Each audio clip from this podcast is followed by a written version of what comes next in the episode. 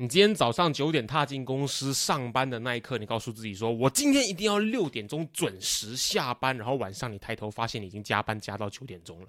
再来的话就是你的同学呢，他们今天约你去喝酒，你明明就不喜欢喝酒，你觉得很贵，喝醉了又很麻烦，但是你下一秒你却发现你勉为其难的跟朋友坐在酒吧里面，然后你抬头问自己：“我到底在这边干什么？”又或者说呢？今天你做了一个 presentation，别人呢称赞你，哎，你今天 presentation 做得很好，可是你满脑子却只想着有吗？我明明讲错了三个字，到底好在哪里？为什么他们会说我 presentation 讲得好？那如果你有这些症状的话呢，很可能代表着你其实不够爱你自己。你现在是不是觉得很好奇，这些症状跟爱自己到底有什么关系呢？欢迎回到少年危机。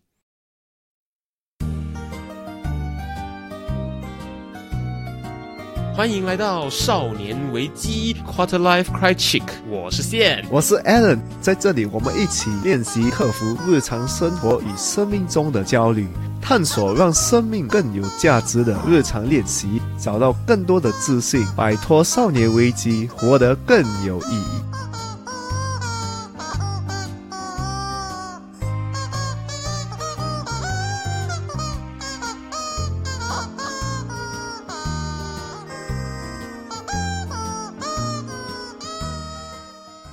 在我们开始之前，其实我想问一下所有在听的朋友呢，就是 Alan 他上个礼拜问我一个很有趣的问题，我觉得应该要跟大家分享一下，刚好跟今天这一集的主题呢又有点相似。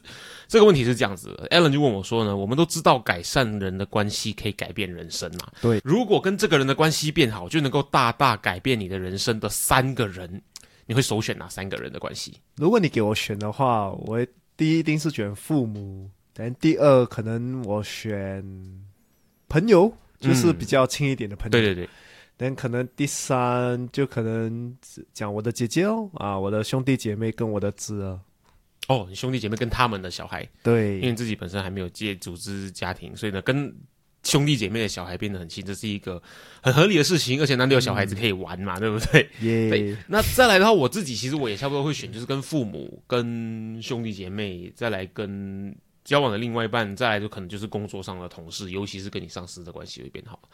可是我们问到这个问题之后呢，各位朋友有没有发现，就是我们被问这个问题的时候，我们就开始想说，诶，身边有哪些重要的人？有可能家人啊、朋友啊、呃，另外一半啊、工作上的同事啊，或者是同学啊、老师啊等等等等这些关系。可是大家想到这个问题的答案的时候，几乎都不会先想到跟自己的关系。诶，对嘞，甚至因为这样，我们接下来的几集其实很希望能够跟大家详细的去解剖爱自己这件事情，因为这句话大家几乎每天都听得到，可是几乎没什么人做得到。对我们讲到爱自己，其实很多人都很难接受啊，就是很多人有这个想法，就是爱就是我给别人，很少给自己，而且我们觉得很怪啊。我们讲爱自己这句话，我有时候都会觉得很怪。后来想一想，根据我自己的经验发现，说怪不怪，其实完全就是一个自己习不习惯的关键而已。欢迎大家回到少年危机，我是线，我是 Alan。我们今天接下来几集呢，就会跟大家的详细去好好的解剖，去认识一下爱自己这件事情。像刚刚说的嘛，每天听得到，可是呢，不是很多人对这件事情是很习惯的。我们会开始这个爱自己的主题，因为我们都是把爱就是付出给外面，我们很少把爱就是给自己先。哦，对，对对对对对。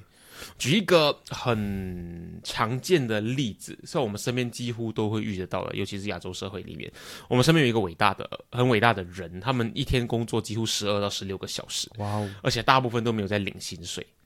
还会有谁？就是每个人的妈妈啊。可是你在发现，在亚洲社会里面，很多人的妈妈，她在人生的后半段呢，都会遇到一个相似的状况，就是他们的小孩呢长大、毕业、工作稳定之后，虽然在我们看来说，妈妈的生活变得比较轻松了，不用照顾我们等等等等的事情嘛。可是，在他们眼里，在这个阶段的时候，很多的妈妈反而会觉得人生突然失去了重心，尤其是当他小孩没有住在家里的时候，他会突然。有一个落空的感觉，不晓得说自己接下来可以做些什么样子的事情来过日子。或者举另外一个例子的话，就是一个呃家庭主妇，就是还没有结婚了还没有生小孩的老婆，或者是一个呃男朋友或女朋友，可是他是做所有事情都为另外一半付出的那一种关系里面。所以他今天如果万一很不幸的婚姻出了状况，或者被分手之后，你会发现他的。人生也会突然进入一个落空的状态，说她之前都是在为老公付出，为她男朋友付出，她没有想到说自己有一个兴趣喜好，有些甚至没有自己的工作，所以她在离婚或者分手之后呢，刚发生的时候，她也会遇到一样的这个迷惘的状态。其实这些种种种种的事情，它都是一个不够爱自己的症状。对，而且想一下，其实我们的妈妈的上一代。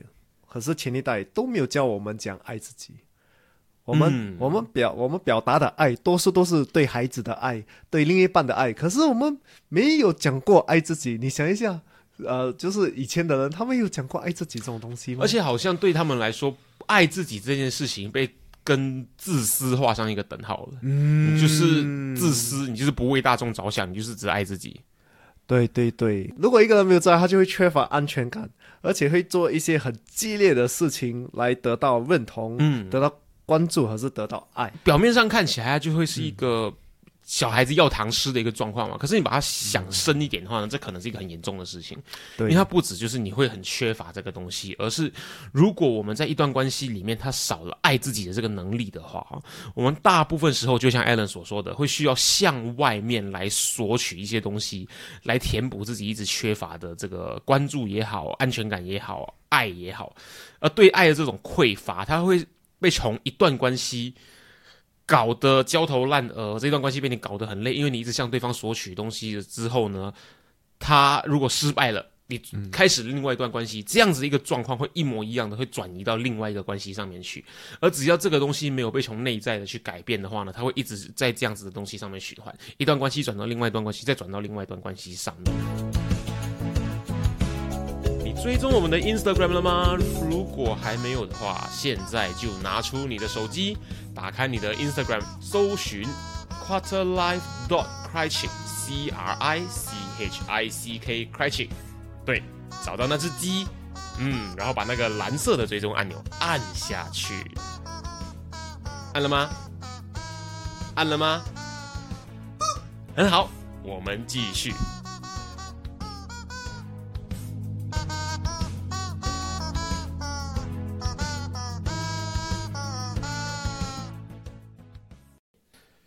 那说这里，大家可能已经开始想到了一些自己也许会有的症状，或者是说呢，自己可能也人生当中也有经历过这样子一些事情，跟这样子的一个 scenario。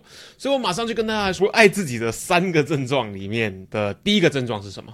第一个症状就是你永远觉得自己做的不够多、不够好，所以这个是什么意思呢？就是这种人多说他会埋没自己在工作，就是每个人在公司，我觉得他是一个工作狂，嗯，就是一直做、一直做，而且他做的东西其实是不错的，OK，很多人就会批评他。好，哎，不是批哎评他，就是说很多人就会呃夸奖他，OK。可是他被夸的时候，他也没有给任何表情，也没有给任何情绪，他就是觉得自己做的不够好，然后他会继续在做工作。所以我有一个、呃、例子，就是我一个朋友，其实我是最近呃才跟他约回来，因为我们两三年没有就是没有聚在一起了，嗯然后我们就去吃。然后我就问他：“哎，你最近呃工作做的怎么样？”他讲做的很好啊，呃、就是有升薪水，有做的很多。然后我就发现他他的多是很多，他的薪水加很多，不是薪水，他的工作的量量很多，多。因为他讲他是做到一个境界，就是他的上司会问他：“哎，你需要人手吗？”他也不会自己去跟他讲我需要人手，所以他需要吗？他需要他需要多两个人手。可是直到人家问他之前，他都不会主动去要求。对他就是不会去要求，然后然后我就觉得，哎，怎么他工作工作到这样？诶，我就问他，就是、呃、你有没有奖励你自己？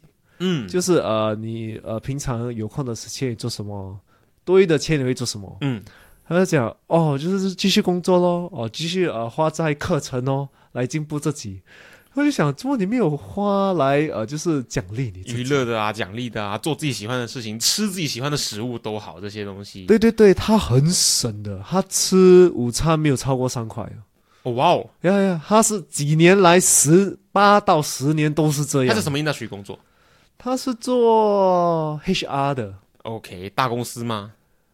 我懂是一个呃 semicon 的公司。那不小啊，收入应该是不会太差、对对。对对对，他也不是什么呃，做外面劳工一个月只赚一千五百块的那种，一千三块我可以理解。可是他这样子的工作，薪水应该不会太差，他应该是可以 afford 到一餐吃的好一点的。可是他本质上好像就是这个，他就是这么想，然后就是这么 behave 的这样子。对，然后之后我就跟他讲比较深一点，就讲到他有这个工作之前，他就是进入了忧郁症，因为哦，他对，因为他有几个东西就是。他的家的贷款啊，嗯就是呃，父母要帮父母还这些，但他那时就是不够还，然后他父母就就骂他，他就进入了忧郁症，然后之后他就觉得他就全心全力埋没在一个工作，啊，他在工作里面有一点找到找到，哎，我在工我工作能够做好的话，我可能就不会被骂，或者我可以或多或少得到一些称赞。如果你没有给自己一个呃，就是 reward，可是你没有给自己一个标准，嗯，我达到了这个标准，我就是有用的人，还是什么？嗯他们就是没有这种标准。啊如果你没有标准，因为一个人你可以越做越好的，对对对对不对？你永远不可能一定只是会往进步的方向前进。对。可是你没有放一个线在那边，就是哦，我达到这点，哦，我就是要奖励自己，我是真的做得很好啊啊我当然一定会进步，我当然一定的。可或是者你没有办法 track 说你离这条线有多靠近了，对，即使没有达到，你还是看得到你从一开始的时候可能离五百公尺，然后现在可能做了半个月、半年之后，你可能从五百公尺变到只差一百公尺、两百公尺这样子的距离，还是你看得到那个进步的轨迹在那边。对，因为他们就是跟自己挑战，嗯对不对？你跟自己挑战，你就是没有一个线。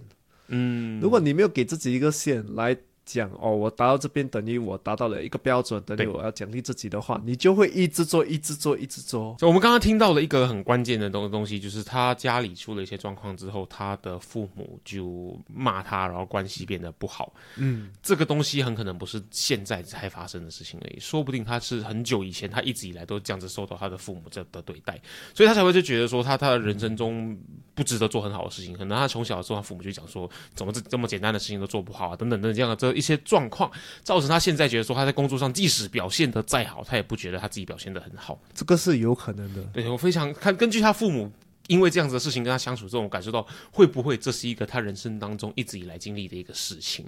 会不会有一些人像你跟这个朋友一样，他们不接受人家的称赞，就称赞说：“哎、你这个东西工作做得很好。”他们就说：“没有啦，我真的觉得怎样怎样怎样可以再更好更好，什么什么之类的。”或者是说他会说：“哎、你最近瘦了没有？瘦啦，什么什么。”华人就很不习惯接受人家称赞，没有你就是真的。好好的去说，哎，是吗？你发现了，谢谢你就好了。为什么？因为作为一个在称赞别人的人哦，那感觉是很差的。所以我今天称赞 a l l e n 最近很久没有看你，好像皮肤变好了我，好像变得比较瘦了哦。Allen 这个时候就回我说，没有啦，你看我胖的要死啊，你看我这边长了两颗痘痘。你想一下，作为那个称赞你那个人，你会怎么想？他的，我说你皮肤变好，你跟我说你长痘痘，我说你变瘦，你就说你其实自己长胖，那我称赞你来干嘛？哦，我以后也不想要称赞你。想到这种称赞，就是我们的文化就是真的很不会接受称赞。对，如果我自己称赞我自己讲，而且他人家也会批评你。是是是，这文化是这样子。可是各位朋友，就是如果你听到这一段的话呢，我希望你从今天开始就能够练习，当别人称赞你的时候就。哦，我们讲华人一点好不好？虚心的，嗯，我自己喜欢用诚心的接受，然后说谢谢，因为呢，这个人不会毫无缘故某拉拉，他就跟你说，哦，你变帅了，变好看了，他就是他自己看到了，他才告诉你实话。你不会身边每一个人都可能为了讨好你也好，或者是他不会特地要为了开启一个话题而编出一个他没有看到的谎言来称赞你。对，这样子比实际称赞你还其实还要花费更多的心思，所以大部分别人对你的称赞，九成都会是真的。所以我们要做的就是虚心，不是诚心接受这样的一个称赞，这是一个很值得练习的东西。如果你接受一个人的称赞，就是你接受你自己，你就是给自己自爱。嗯，这是一个很好的爱自己的一个表现。那我们说回刚刚那个朋友的这个故事吧，他说不定从小呢就没有很得到父母的认可。根据他这样子跟家里出状况这个角度来判断的话，这个说回我去年圣诞节的时候遇到这样的一个故事。哦，去年圣诞节，新加坡有一间非常呃有历史的酒店，他们的大堂里面呢，因为他们酒店的吉祥物是泰迪熊，他大堂里面他就用了很多很多只的泰迪熊。他们拼起了一座泰迪熊组成的圣诞树，大概有呃一层楼高左右吧，至少两公尺以上。然后这个东西就很吸引人，然后很多人争相的想要去那边啊、拍照啊、打卡啊，而且就很可爱嘛，很吸引少女，甚至连男生我也觉得哎、很可爱，很喜欢。我就跟我们国宝老师去拍照，我们去到那边，刚好那天有一个喜宴，然后喜宴结束之后呢，有很多的访客，我们就陆续等哦，等这一群拍完，等那群拍完，等不一样的访客拍完之后，那后来我们发现呢，有一组访客，他是一个 family，这组访客特别有意思。他们就选了一个大堂正中间的一个 view，刚好可以直接拍到那个圣诞树，还拍到整个饭店大堂的一个景，很漂亮，正中间。然后很多人想要抢这个位置，可是这个妈妈呢，她就非常的强硬，非常的有个人的立场，她就死呢一定要先霸占那个位置。然后他们那边站了总共超过半个小时以上。你知道他们做了什么吗？他就是呢，他们不是拍全家福哦，不是拍一张 perfect 的全家福。他呢，其实我就看到他妈妈呢拿起手机，然后只拍他女儿。后来发现，哎，为什么他们拍这么久？是因为他在录一个影片。那个时候圣诞节嘛，圣诞节的时候大家最喜欢做什么？录一些啊圣诞快乐，还有呢祝福明年的一系列这样子的影片。妈妈就帮他女儿在拍一支影片。后来我站近一点去听，我发现就说，哎，它是一个。长达一分钟的影片呢，代表说这个美眉可能在家里就已经把这个台词啊、稿啊、动作都有事先塞好的。哇。他大概说的内容大概就是说，呃，我们是假设他姓陈好了，陈 family，我是小美，然后呢，我代表我的家人在这里祝大家二零二零年圣诞快乐，然后呢，希望在来临的二零二一年大家都可以身体健康、心想事成、万事如意、财源滚滚，恭喜恭喜恭喜你！然后最后还有一个谢谢大家，我爱你，然后呢，双手放在嘴巴前面，哇，拜拜，这样的一个动作，很完整的一套流程。可是作为一个小朋友，他不是一个能够即席发挥的事情，他可能就是背了很多的台词，可能就演练了很多遍。所以我去看这个美眉在录这个影片的时候呢，一开始哇，好好可爱哦，她录这样子一个很完整的祝贺影片，大概是妈妈要发给各种亲戚啊、朋友啊这样子一个事情。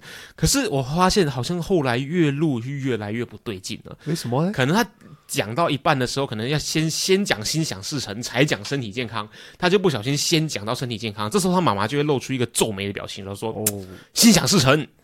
啊，这时候女儿她就有一个吓到的表情，然后开始有一点点呃不安，然后她可能就会说：“哎呀，是心想事成了，我怎么会先讲身体健康？”然后到后来一样的状况持续发生，她可能背错台词，或者先讲动作忘记动作的时候，她甚至开始会有比较开严重的情绪反应，她会啦，然后可能拍自己的头啦，甚至跺脚啦，我怎么又讲错啊这样子的东西。然后到后面你还会听到妈妈对她说：“就是就这么简单的台词，你怎么会讲不好？重来。”再来一遍，太小声了，再来一遍。他有各种各样的严格要求跟谴责，所以你想象一下，可能你的那个朋友，他可能从小就受到这样子的一个待遇，他妈妈让他做什么事情的时候呢，标准非常高，而且也不会他讲的很好之后就说，诶，这次讲的不错，我们再试一次。他就是持续的说你做的不好，你做的不好，怎么这么简单的事情都做不好，等等等等这种东西持续的累积，所以我可以想象，可能这个小美眉她在长大以后也会遇到像你朋友这样子的症状，一直觉得呢，因为从小的关系，就觉得自己做的任何事情都做得不够好，做得不够多，永远需要做得更好一点。所以别人对他称赞的时候呢，他可能就会想到他妈妈对他说：“怎么这么简单的事情你都做不好对，而且他们犯错的时候，他们就会对自己的批评都是很严格，就？”是嗯，为什么我做错？为什么你这样笨？因为小时候就被训练嘛，对被父母训练，就是你一做错东西就这样。可是你做好东西，反而是是应是应该该的，对，哇，那个是最惨这。这个是很可怕的。所以慢慢的，这个从妈妈嘴巴讲出来的这句“你怎么连这么简单的事情都做不好”，久而久之之后，它就不会是一个妈妈告诉你的东西了，它会变成一个自我对话，会变成我怎么连这么简单的事情都做不好？那你如果开始出现这样子的自我对话的话呢，很可能你就有不爱自己的第二个症状了。第二个症状就是总是批评自己，就像我们会批评外貌啊、行为啊、想法、习惯决定成绩和是表现。你早上起来第一件事情就是照镜子，然后说我怎么这么肥？对对，而且这些人他们通常就是会跟人家比较，就是他们会觉得哦，有一个标准，就是、嗯啊，瘦是等于六十五公斤，男生吧，女生六十五公斤肯定不是瘦。啊，我是我是随便给一个号码，你们不要当真啊好好好好，啊！所以可能他们觉得瘦是啊五十公斤，嗯，就是很 extreme 的一个 example。很不实际、很不真实的一个数字。对，就是几乎他们在寻找完美的一个数字那这个标准是哪里来的？标准，多数可能都是社交媒体，而是以别的朋友，可是电视就是看模特媒体上面对，他们就是以这些标准，就是为他自己的标准，啊，嗯，社会的标准，以自己的为自己准。的标准，你说我就是要像林志玲一样高一样瘦。对对，你没有发现很多女生，她们就是每次生日都是我要高一点，高一点，哦高一点，瘦一点，你 你只要变高，就我我非常有感。我昨天呃跟一群朋友去吃晚餐，然后聊天聊天的时候，他们有一个女生，刚好她身高就是一五零一五一左右。然后有一次她去做身体检查，身体检查报告量出来，刚好那一天可能她身体比较累，所以呢站的比较不直还是怎么样，她报告出来就是一四九点五。哦，他对这个点五是超级在意。你你就给我那个一五零嘛，有什么关系？可是你不会发，你不会看到一个已经一七零的女生去在意她变成一七零点五，或者她一六九点五，因为大家觉得自己就符合标准，自己 OK。嗯，或者就是很多人女生常常见的就是，哎呀，怎么我好胖哦，怎么手那么粗，脚那么粗，肚子那么大啊，什么什么小腹这么凸，然后男生可能就会觉得，哎呦，我哎没有，男生通常是觉得，哦，我今天好帅，啊，不然就是六腹肌肉还是什么？对对对对对，或者就像刚刚说的，就是我怎么连这么简单的事情都做不好？嗯，你会有这种对自己很严格的批判性的自我对话。我们有了社交媒体之后，嗯，这些东西就变成更严重，因为对社交媒体他们多数都是给你看完美的东西。对对对，所以大家真的要记得，就是为什么你在 social media 看上面看到的，跟你现实中的自己会差这么多。因为 social media 上面大家让你看到的都是他们选择要让你看到的，有些可能就是他付出很多努力才变成这样子，有些可能他根本就不是这个样子，他把自己用 第三方的方法变成这个样子之后，才让你看这个样子，所以那个可能根本就本不是本来的他，而且你也不需要把你跟那个他做比较。虽然我知道这是一个非常困难的过程，可能我们自己也在练习这件事情，可是你一定要知道，social media 上面看到的一定是别人要你看到的东西。对所以啊最大的其中一个最严重的问题，就是你在用自己最糟糕的时候，在比人家最 perfect 的时候。对，你如果可以拿你自己最 perfect 的时候来比的话，说不定你今天的感受会好很多。因为我们讲到社会，他们有自己的一个完美的标准，嗯我们应该这样，我们应该那样，可是我们一定要为自己设一些标准。，OK，对，我们不能跟着社会，就是哦，社会讲这样就讲。我们永远记得有两种两个标准，嗯一个是社会的标准，一个是你的标准。我们不不要想，就是把社会的标准变成你的标准。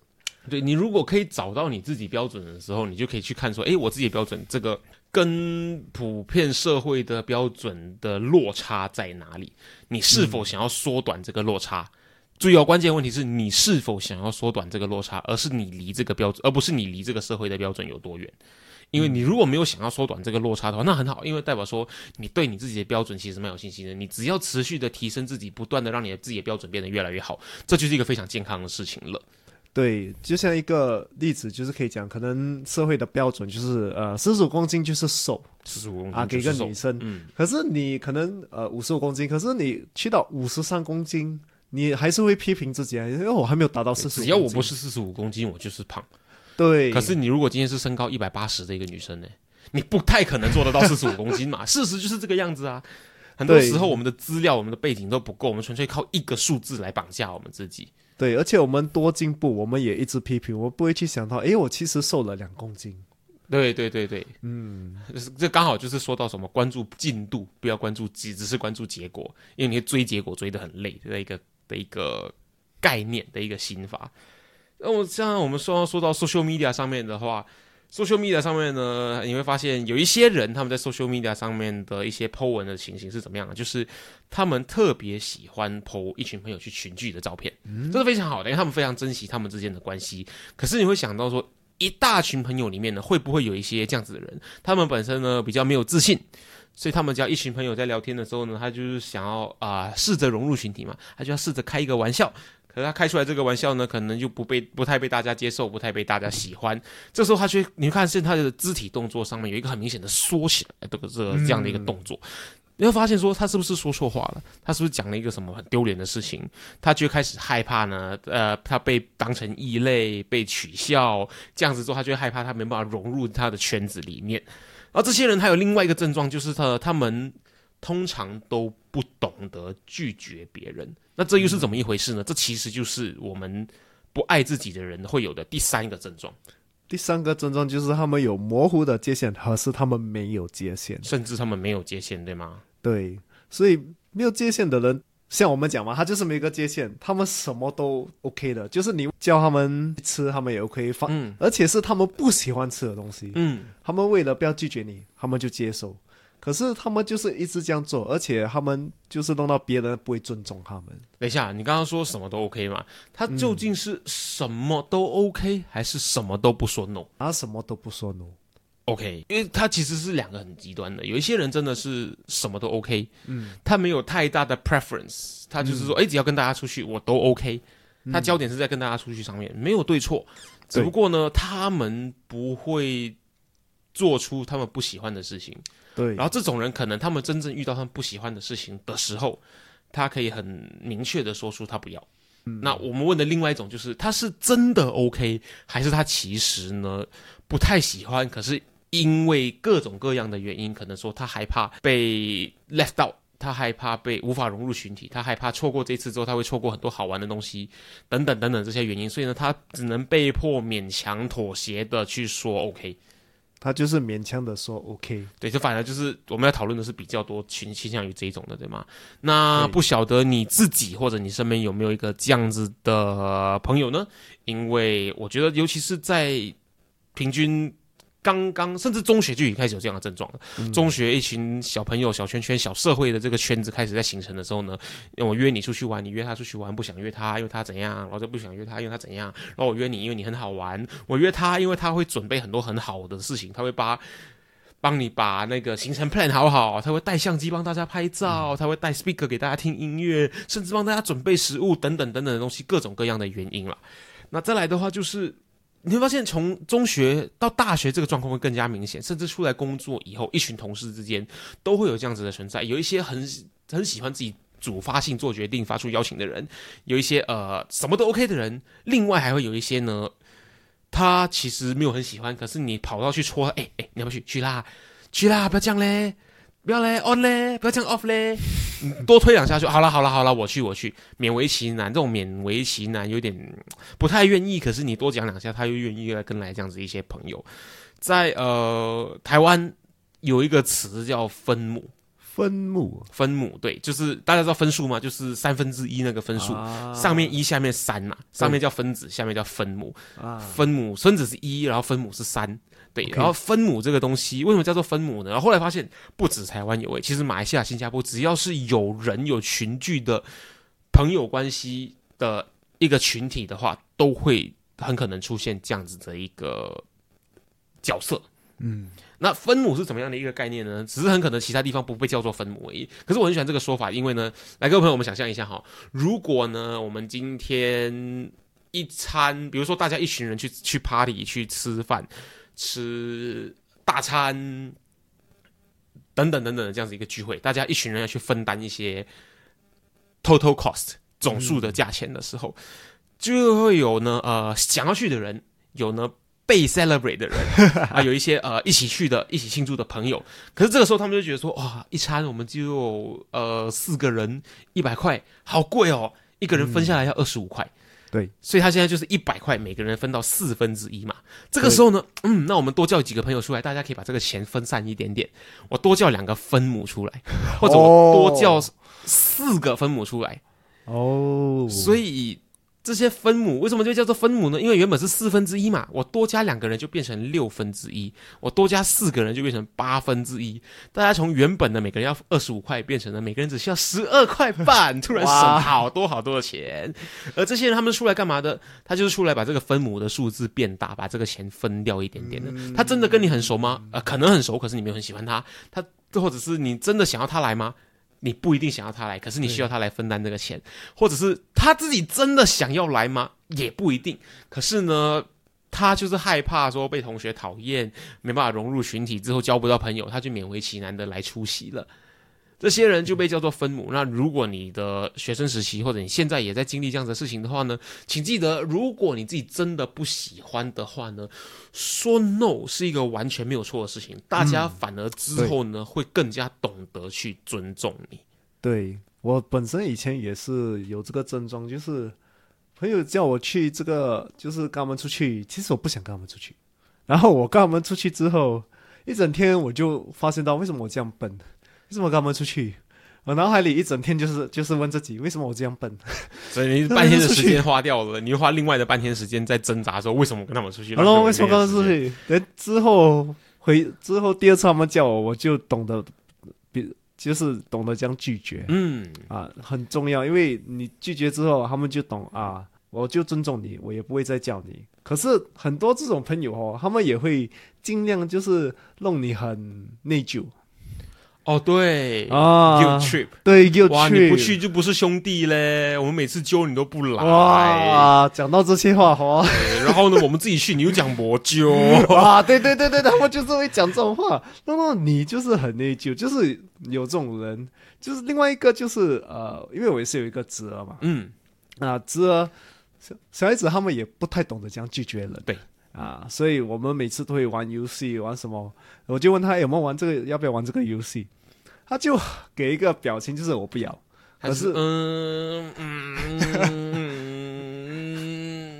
然后脸皱起来这样子，对对，等还是给一个 yes，是因为我知道他完喽，因为他不要拒绝我这个舅舅嘛，嗯，所以我就想一下，我就嗯，我就呃改一个游戏。啊！我就跟他讲，哎，可是我们玩这个，他就会选那另外一个。他突然多一个选择啊！我要那个，我要那个，我要那个。对 对对，所以他不是真的想要玩前一个游戏，他只是不喜欢、不习惯，没有办法拒绝这个有长辈晚辈压力的关系。对，等下你的侄儿几岁了？他已经十多岁，OK，那就合理了。那可能就是家庭环境有一点点影响。为什么？因为说你刚说，哎，小孩子不会拒绝人，我有一点点不太认同。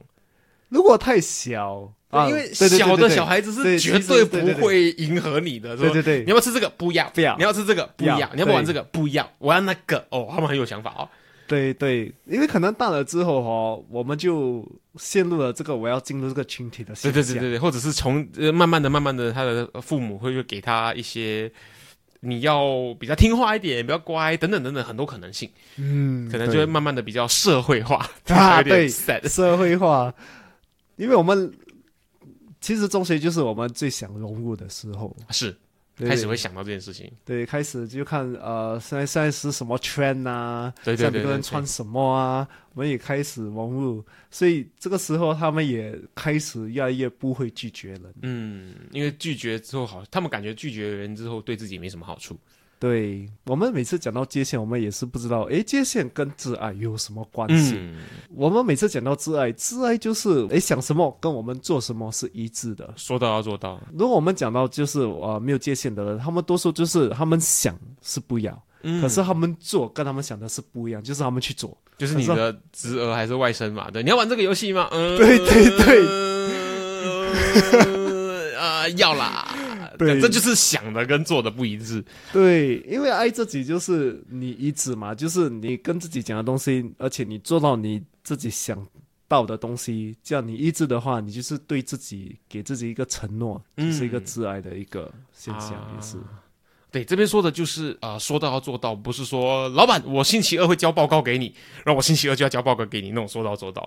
他不是对外，他是反而是一个对内，就是告诉你说，我明天早上就要七点半起来去运动，然后你明天早上七点半就真的起得来去运动，是这种说到做到。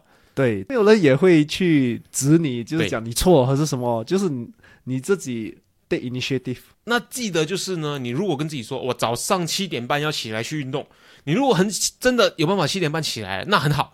记得好好的奖励自己，说你今天真棒，你竟然说到就做到了。对它会帮你建立更多的自信心，然后呢，帮你建立爱自己的这个习惯的第一步，慢慢有这个感觉。那如果今天真的万一你昨天很累也好，你今天不舒服也好，你今天床太舒服，天气太好睡也都好，你真的没办法七点半起来去运动的话，也不要太谴责自己，说哎，你这个废物，明明讲七点半要起来就是去运动，就是没有做到，你肥死算了。不要有这样子负面的自我对话，你就说没关系，我明天一定可以做到，明天再试一次，对，重复尝试，你会觉得哎，你越来越容易达成这件事情了。直到你成功为止，就好好奖励你自己。我们要知道，我们总有一天可能就是不好的一天，啊，就是当天我就是精神没有那么好，嗯，也不要去责备自己。当然，这这种时候就是最容易责备自己的时候。是。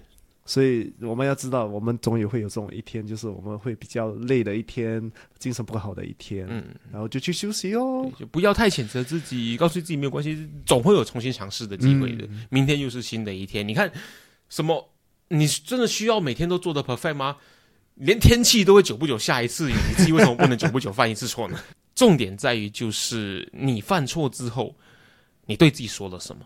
这个可能会比犯错不犯错本身来的重要很多。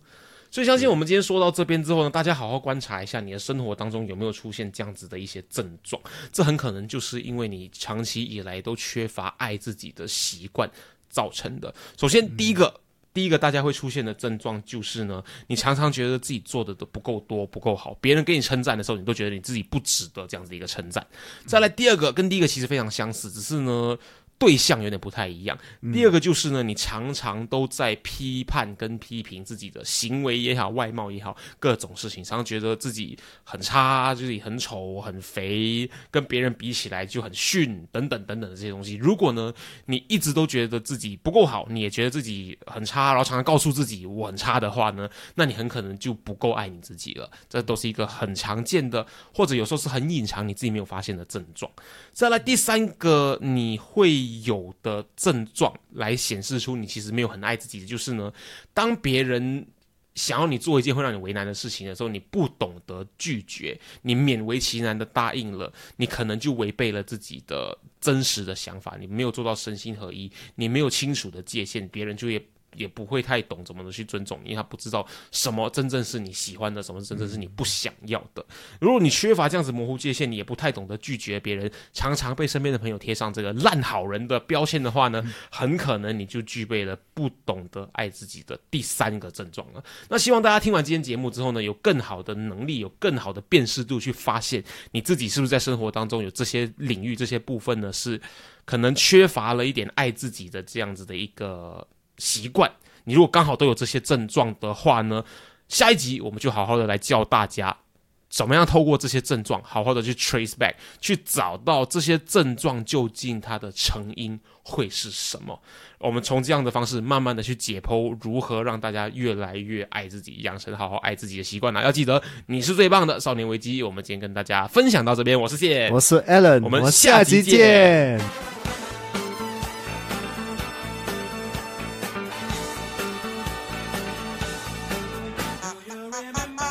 今天的内容让你有任何收获的话，我们强烈鼓励你在 Instagram 上面分享你的收获，因为呢，与别人分享的时候呢，会让你的大脑重新整理学到的内容哦，这样会让你印象更深刻的。分享的时候记得带我们 at quarterlife dot quiet，让我们看到哦。当然，如果你害羞的话，也可以 PM 我们。有任何疑问或是有任何想要探讨的主题，都欢迎你与我们联系。可以在 Instagram quarterlife dot crychick 联系我们，或者是呢 email 到 quarterlife crychick 没有 dot at gmail dot com quarterlife c r i c h i c k crychick at gmail dot com。